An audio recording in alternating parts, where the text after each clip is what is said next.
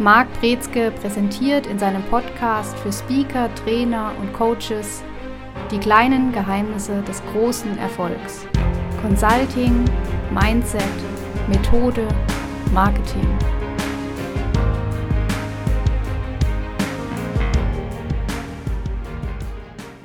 Herzlich willkommen zu einer weiteren Folge in unserem Podcast. Heute mit dem Thema die Anleitung zum Projektleinfaden.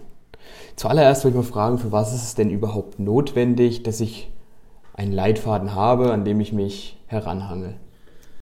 Die große Schwierigkeit von jungen Consultants ist häufig, dass die versuchen, Beratung zu verkaufen, ohne die Idee zu haben, was ist das eigentlich? Was steckt da konkret hinten dran? Und dann ist auch noch die Gefahr, dass sie eben nicht die richtigen Fragen stellen, dass sie nicht richtig bohren, auch nicht wirklich analysieren und dann wird das Ganze relativ schnell oberflächlich und dünn. Und so ein Projektleitfaden unterstützt dabei, dass wir von vornherein wissen, was ist eigentlich die Sache, die ich umsetzen möchte? Was ist mein Traumprojekt? Wie gehe ich generell vor? Und wenn ich sowas an der Hand habe, dann habe ich eine Möglichkeit für eine Orientierung, nicht nur für mich selbst und das Business, weil dann gibt es natürlich auch Fragestellungen wie, was kann ich alles selber machen? Was will ich auch alles selber machen? Was muss ich vielleicht mir woanders woanders herholen, was fehlt mir und auf der anderen Seite auch, was sind denn die Kunden, die ich damit anspreche und erreichen kann? Wo ist denn wirklich der Nutzen mit drin? Also dieser Projektleitfaden ist ein ganz essentielles Mittel, um dann auch festzulegen und festzustellen, was denn dann die Ergebnisse sind, die man tatsächlich erreicht und generiert bei Kunden, bei Unternehmen und das dann auch entsprechend verkaufen kann. Ist es dann somit die Idee hinter den Beratungsprojekten an sich, die du gerade angesprochen hast, wo viele nicht wissen, was mache ich tatsächlich eigentlich? Genau, also es ist dieser Leitfaden von A bis Z, wie ich vorgehe, wie man unterwegs sein möchte. Natürlich wird sich dann zeigen, dass dieser ideale Leitfaden, den man sich da am Anfang zurechtlegt, dass der nicht bei allen Kunden immer hundertprozentig Anwendung findet, weil Probleme anders sind. Manche haben auch schon Veränderungsprozesse gestartet, sind da mittendrin, dann fallen da Punkte weg oder es gibt noch was zu ergänzen, was jetzt der Kunde nicht gemacht hat. Aber generell ist eben der Ansatz zu sagen, man hat hat im Kopf ein Projekt und das ist dann auch letztlich ja das Beratungsprodukt, was man verkauft. Und wenn man dieses Beratungsprodukt im Kopf hat, dann kann man es auch ganz anders verkaufen, weiß auch, wie das funktioniert, kann es besser erklären, als wenn da eben nicht die Ahnung ist und man auf Sicht fliegt und sagt, naja, ich gucke mal, was der Kunde braucht, irgendwie werden wir das schon hinkriegen. Somit unterstützt der Leitfaden ja jetzt nicht nur den, das Beratungsunternehmen an sich, sondern auch den Kunden in gewisser Art und Weise. Richtig. Ähm, ja, wie, wie gibt es da eine allgemeine Struktur, wie ich da vorgehe, oder muss ich es doch entweder in, immer wieder entwickeln? Also es ist sinnvoll, dass sich jeder oder jede auch einmal wirklich sich hinsetzt und überlegt, was ist so ein ideales, perfektes Beratungsprojekt. Und es kann sein, dass es für manche bedeutet, dass es zwei, drei Projekte sind, die komplett unterschiedlich sind. Also wenn man sagt, man hat beispielsweise im Thema Kostenmanagement, unterschiedliche Bereiche, bei denen Projekte anfallen, die unterschiedlich aussehen können, dann ist es durchaus sinnvoll, sich auch zwei, drei Projektleitfäden mal zurechtzulegen und zu formulieren. Aber generell mindestens einen sollte man sich mal hinlegen und sagen, wie möchte ich vorgehen, wenn ich ein Projekt starte? Was ist das Ergebnis? Und das ist auch immer das, was ich empfehle, dass man sich überlegt, was ist denn das Ergebnis beim Kunden, was man sich wirklich was ja nicht nur sich selbst wünscht, sondern was sich der Kunde vor allen Dingen auch wünscht. Also was ist das, was man schmackhaft verkaufen kann, womit der Kunde dann auch sagt, jetzt bin ich zufrieden, jetzt habe ich ein Problem gelöst. Und wenn wir dieses Ergebnis haben oder diese Ergebnisse haben, dann können wir einen Schritt zurückgehen. Okay, wie komme ich dahin, dass wir diese Ergebnisse erreicht haben? In welchem Zeitraum? Was habe ich davor gemacht? Was ist passiert? Und dann geht man Schritt für Schritt rückwärts vor sich zu überlegen, was ist davor passiert, was ist davor passiert, bis, was ist davor passiert, bis man irgendwann beim Erstgespräch mit dem Kunden angelangt ist. Und dann hat man schon mal einen guten ersten Ansatz, um zu sagen, okay, so könnte das abgelaufen sein. Und das stellt dann häufig die Grundlage dar, um dann im nächsten Schritt zu überlegen, generell, wenn ich Projekte mache, was möchte ich da gerne an Phasen drin haben, was möchte ich da gerne an an unterschiedlichen Aspekten mit drin haben. Und das ist häufig so, dass man sich da auch durchaus jetzt nicht gezwungen fühlen muss, nach einem bestimmten Schema oder Muster vorzugehen. Es gibt einige, die haben sich bewährt, klassischerweise KVP oder der ähm, Deming-Kreis, dass man vom Planen, Umsetzen, Überprüfen und dann komplett umsetzen oder Feintuning und Kontrolle das dann macht. Andere mischen das am Anfang, sagen, wir machen erst die Zielsetzung, dann die Ist-Analyse. Andere machen erst Ist-Analyse, dann die Zielsetzung. Also da gibt es unterschiedliche Möglichkeiten, wie man da vorgeht.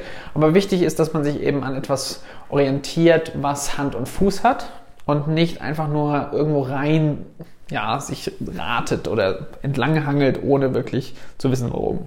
Ja, das ist dann auch eine, eine, sehr, sehr gute Grundlage dann für die Angebotserstellung an sich, weil dann hat man ja die, die Guidelines, sage ich mal, schon im Groben gemacht und das fällt dann natürlich auch leichter, es zu präsentieren und auch, dass es der Kunde eben versteht und nachvollziehen kann. Gerade auch, weil du, wie du es beschrieben hast, vom Ergebnis her gedacht wird und nicht, ach, wir fangen mal an und gucken mal, wo wir hinkommen. Das ist ja absolut nicht zielführend. Und die meisten denken, ein Ergebnis ist, ich habe eine Schulung gehalten oder ich habe ein Training durchgeführt oder ich habe ein Coaching gegeben. Und das ist aber nicht das Ergebnis. Das Ergebnis ist das, warum der Kunde sagt, ich möchte ein Coaching und eine Schulung. Und wenn man dann sich die Frage stellt, und das ist so einer der wichtigsten Punkte, den ich immer wieder anmerke, worauf ich immer wieder hinaus möchte, dass die Kunden einerseits Probleme haben und denken, sie haben häufig, dass da eine Lösung gibt im Kopf. Mit anderen Worten, die sagen, aha, ich habe das und das Problem, also brauche ich die und die Schulung. Es ist aber häufig nicht richtig diese Verknüpfung, die Kunden machen. Und wir als Berater müssen immer wieder hinterfragen, warum möchtest du das? Was ist da die Motivation, der Hintergrund? Und erst wenn wir diese Frage stellen, dann haben wir auch die Möglichkeit, da dann auch wirklich dort anzusetzen und herauszufinden, was denn wirklich die Ursachen sind für die Probleme und die dann zu beheben. Und das nachhaltig und langfristig, auch vielleicht ohne Schulung und ohne Training. Ja, so schafft man es, glaube ich, dann auch durch das Nachfragen und Hinterfragen, ähm, den Kunden von den Scheuklappen zu lösen, die sich ja in, in jedem Unternehmen nach einer bestimmten Zeit entwickeln. Ähm, gibt es jetzt in den, in den Phasen ähm, Bereiche, die sind, müssen immer vorhanden sein oder bin ich da komplett flexibel? Also klassischerweise hat Beratung an sich immer eine Konzeptionsphase mit drin. Das heißt, es gibt ein Ergebnis von einem Beratungsprojekt. Viele Berater haben dann beispielsweise eine Handlungsempfehlung, einen Maßnahmenplan oder einen Aufbau, was da hinten dran steckt. Manche Berater, nicht alle, helfen auch, starten auch mit der Umsetzung. Das machen aber noch die wenigsten. Es gibt auch Beratungen, die fast nur Umsetzung machen. Da denke ich jetzt gerade insbesondere an die IT-Berater, äh, die viel weniger mit Konzepterstellung etc. zu tun haben, als letztendlich dann mit der technischen Umsetzung. Aber auch Trainings Unternehmen, die schulen und weiterbilden, haben diesen Ansatz sehr stark. Da ist dann manchmal so ein kleiner Teil Beratung noch vorgeschaltet, aber die sehen sich dann auch stärker tatsächlich auf Trainings konzentriert und fallen damit auch raus aus diesem Beratungsgeschäft. Und das muss man eben sich immer wieder bewusst machen, für was bin ich zuständig? Und hier hängt es ab von der Expertise von jedem Einzelnen. Also wenn ich beispielsweise sage, ich bin Kommunikationsberater, dann bin ich wahrscheinlich kein Statistiker. Wenn ich sage, ich bin sehr gut darin, Prozessmanagement zu betreiben, dann bin ich wahrscheinlich wenig ein Berater, der dabei unterstützt, Marketingtexte oder Contentstrategie mitzuentwickeln. Das muss man sich im Kopf behalten und auch wissen, was macht man und was macht man auch nicht. Häufig ist man viel stärker und schneller positioniert, wenn man sich überlegt, was man alles nicht machen will als wenn man sich nur überlegt, was man alles könnte. Kann man auch ein bisschen sagen, dass ähm, die Konzeptionsphase auch notwendiger wird, je höher das Auftragsvolumen ist oder die Komplexität ist, dass, es, dass man dann vielleicht gar nicht um die Konzeptionsphase drumherum kommt, weil die Gefahr besteht, dass man sich dann verzettelt? Ja, also die Konzeptionsphase vielleicht nicht nur als solche, sondern vor allen Dingen auch die Ist-Analyse. Also die, die große Gefahr ist, dass man viel zu schnell dabei ist, Lösungen anzubieten, dass man Tests durchführt, dass man, dass man Trainings macht, dass man Schulungen anbietet oder Workshops durchführt oder Interviews und man weiß gar nicht, wonach man eigentlich sucht und was man da sich auf Teller holt. Und dass man aber dann stattdessen irgendwelche Konzepte anbietet, Modelle auffährt und, und denkt, wichtigen Inputs zu geben, der aber gar nicht wirklich gefordert ist oder wirklich passt. Und das ist dann auch das, was viele Kunden frustriert, dass die eben nicht das bekommen, was sie brauchen, sondern dass sie eine 0815 Schema F-Lösung bekommen, die dann nicht wirklich anwendbar ist für ihre Situation. Und diese Schwierigkeit muss man oder kann man dadurch umgehen, dass man wirklich intensiv eine Ist-Analyse vornimmt und das ist Teil von dieser Konzeptionsphase wo man dann sagt, ich muss erstmal gucken, wo steht mein Kunde überhaupt. Und dann kann man hinkommen, wo der Kunde hin möchte und wie er dahin gelangt.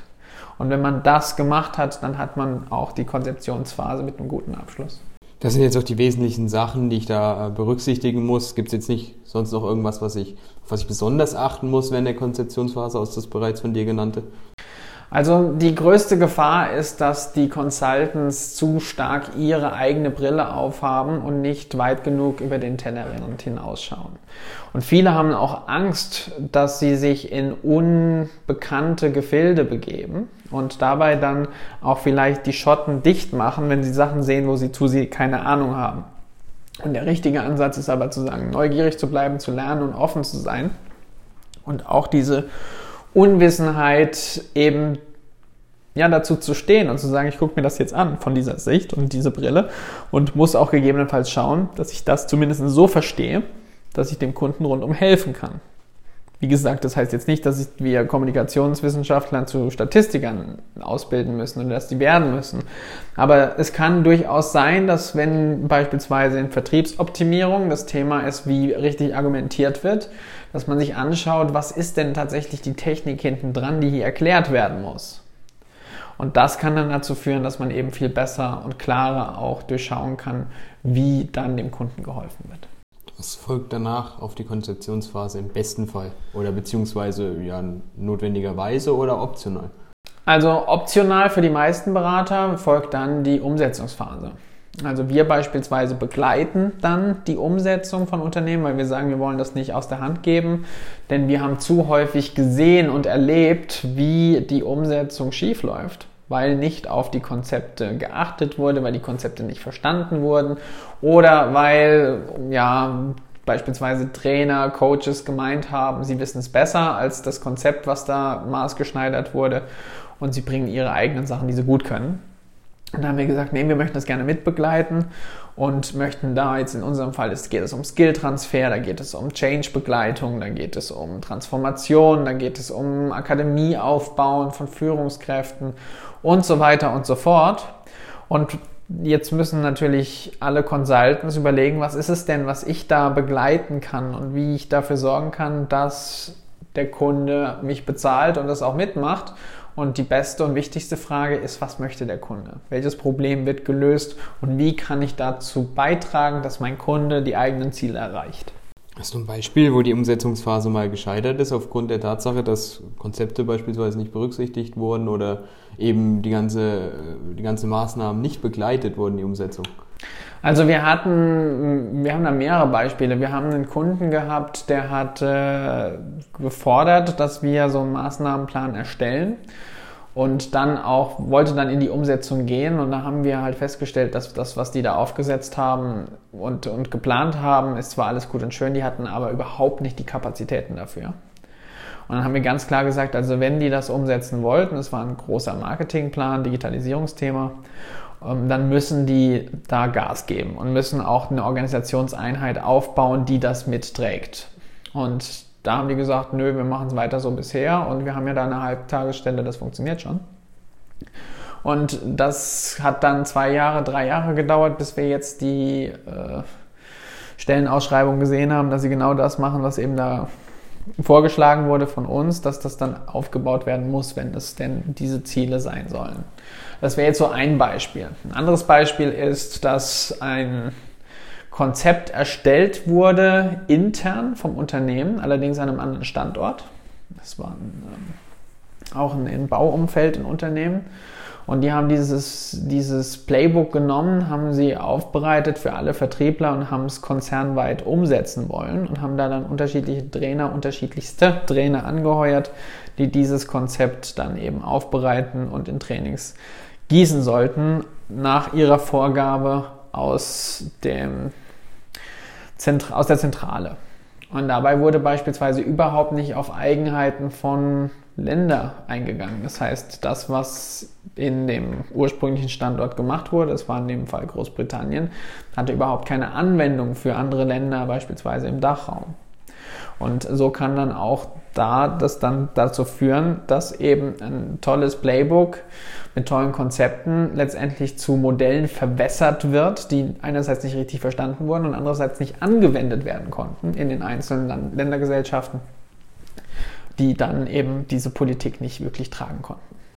Ist es vielleicht sogar sinnvoll, also ich mache mir jetzt Gedanken darüber, wenn ich jetzt ein vorgegebenes Konzept habe, was im Unternehmen oder von anderen extern erstellt wurde und ich komme jetzt als Umsetzer dazu, um das Ganze zu begleiten, ist es sinnvoll, das so zu machen, dass eine Seite das Konzept erstellt, andere Seite umsetzt.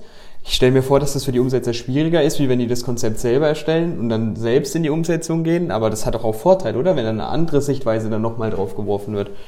Absolut. Also es gibt für beides gute Argumente und für beides Nachteile. Häufig sind diejenigen, die hervorragend Konzepte umsetzen, nicht die besten, die sie selbst erstellen. Und umgekehrt ist es auch so, dass häufig diejenigen, die gute Konzepte schreiben, nicht unbedingt diejenigen sind, die sie auch trainieren sollten. Weil es einfach zwei unterschiedliche Skillsets sind, die da mit dranhängen. Und wir machen es beispielsweise so, dass wir eben ganz klar abgrenzen, was sind denn die Konzepte, bei denen wir gut sind, die zu schreiben, zu formulieren. Und das sind auch ganz klar die Sachen, bei denen wir auch sagen, da können wir das dann auch umsetzen und mit begleiten. Alles andere fassen wir nicht an, wir sind da rigoros. Ja, weil natürlich auch die Qualität stimmen muss und da muss man, wie du es vorhin schon gesagt hast, man sollte nur das machen, was man auch gut und äh, vertretbar machen und umsetzen kann. Richtig, es bringt nichts, wenn man Sachen anbietet, die man nicht gut kann und hat dann einen enttäuschten Kunden und verliert damit ganz viel Potenzial an Folgeaufträgen, als wenn man sich darauf konzentriert, was man wirklich kann und das ausbaut und aufbaut. Nichtsdestotrotz heißt das nicht, dass man sagt, okay, ich brauche mich um die anderen Sachen nicht zu kümmern, ich brauche das nicht zu lernen und mir anzuschauen. Man muss es nicht selber machen, aber man sollte immer schauen, dass man diesen kompletten Blick hat und nicht verliert. Und die Vorteile sind eben, man kann, ich sag's andersrum. Es gibt sowohl Berater, die sich fast nur auf die Begleitung von Change oder auf Umsetzung von unterschiedlichsten Themen äh, begeben haben, die dann auch beispielsweise im Rechnungswesen Sachen machen und, und da dann begleiten, Jahresabschlüsse, also die ganze steuerliche Seite auch mit begleiten. Da hat man auch häufig diese Beratungskomponente mit drin. Die sind dann allerdings meistens nicht diejenigen, die Marketingkonzepte schreiben. Auf der anderen Seite können die aber ein Konzept mitverfassen, wie denn jetzt beispielsweise die Buchhaltung organisiert sein sollte. Und insofern gibt es diese Überschneidungspunkte, aber auch diese Abgrenzungspunkte. Was folgt auf die Umsetzungsphase? Auf die Umsetzungsphase folgt die Abschlussphase. Also man hat häufig da eine Ergebnismessung, Controlling, Reporting, auch dass man eben sich anguckt, was ist gut gelaufen, was ist schief gelaufen, was kann man beim nächsten Mal besser machen, was lernen wir, was haben wir gelernt, was wollen wir jetzt weiterhin auch umsetzen. Das sind so die Fragen, die in dieser Phase ja, beantwortet werden. Wichtig ist, dass wenn man sagt, man möchte was messen, dass natürlich das schon vorher in der Konzeptionierungsphase mit drinstecken muss, was da gemessen werden soll. Ganz viele Projekte werden gestartet, werden abgeschlossen. Und dann ist die Frage, wie erfolgreich war das denn? Ja, das wissen wir nicht. Ist in dem Moment der Kunde nicht, oder ich wäre als Kunde, glaube ich, stinksauer ein Stück weit, wobei ich auch selber ein bisschen vielleicht dran schuld bin. Richtig, also häufig überwiegt die, die, eigene Schuld, dass die dann auch sich nicht mehr trauen, unzufrieden zu sein, weil sie sagen, sie hätten ja selber drauf kommen können. Es gibt auch ganz viele Bereiche, in denen das gar nicht in der Erwartungshaltung drin steckt. Also alles, was mit Soft Skills, mit Kommunikation, mit, mit Führung und mit Mindset, mit Unternehmenskultur zu tun hat, da gibt es ganz wenige, die wirklich sich trauen zu sagen, wir messen das. Ja, weil einem dann immer stark auf die Finger geguckt werden kann, oder? Was natürlich die Transparenz absolut notwendig ist in dem ja, Beratungsgeschäft, wo wir alle tätig sind oder tätig werden wollen. Und es ist auch die Aufgabe, diese Transferleistung zu schaffen, von weg von, von diesen Themen, die alle wichtig sind, zu gehen und hin zu sagen, okay, wir machen das jetzt quantifizierbar. Wenn ich sage, wie ist denn die Unternehmenskultur und die andere Person sagt fünf, das ist nicht aussagekräftig. Und das aber, diese, diese Leistung zu schaffen, das machen auch ganz wenige und sagen, nein, wir kümmern uns um den Bereich. Wir sorgen dafür, dass es kommunikativer wird. Ja, wann ist es denn kommunikativer? Ja, wenn sie alle sagen, wir fühlen uns kommunikativer. Dann, das ist so das Limit von ganz vielen Unternehmen, die sagen, jetzt wir sorgen dafür, dass X passiert. Und wir machen das beispielsweise anders. Wir gucken uns direkt Kennzahlen an und legen auch mit dem Kunden Kennzahlen fest, die wir dann auch messen und tracken. Und das wiederum ist natürlich für, den, für die Beratung an sich, für das Beratungsunternehmen wieder von Vorteil bei neuen Angeboten. Umso besser kann ich die ja verkaufen, wenn ich sagen kann, hey, hier und das haben wir das folgendermaßen erreicht, mit den, den Kennzeichen kann ich das gut belegen. Wie schnell sich so ein Angebot natürlich auch rechnen kann hinten raus, ist ja nur von Vorteil für alle im Endeffekt, auch wenn es ein bisschen ja, stressiger will ich nicht sagen, aber mehr Denkleistung erfordert einfach. Definitiv mehr Denkleistung. Es ist auch nicht immer unbedingt alles auf einen Euro-Wert runterzurechnen. Manchmal sind es auch erstmal Kennzahlen, die schon mal Indikatoren sind, die sich dann später auch irgendwann in Dollar oder in Euro umrechnen lassen. Aber es ist vor allen Dingen mal wichtig, dass man überhaupt diese, diese Ergebnisse messen und ja, aufzeigbar gestalten werden kann. Gibt es noch weitere Phasen?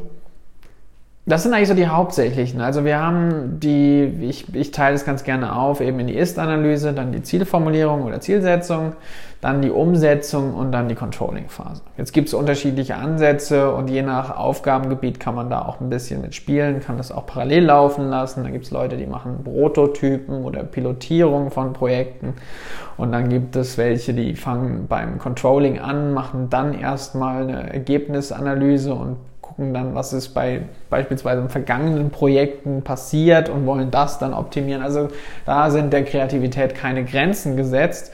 Es kommt immer auf die Expertise an und es kommt aber darauf an, dass man eben das Rundum-Paket hat, nicht nur einen Bereich.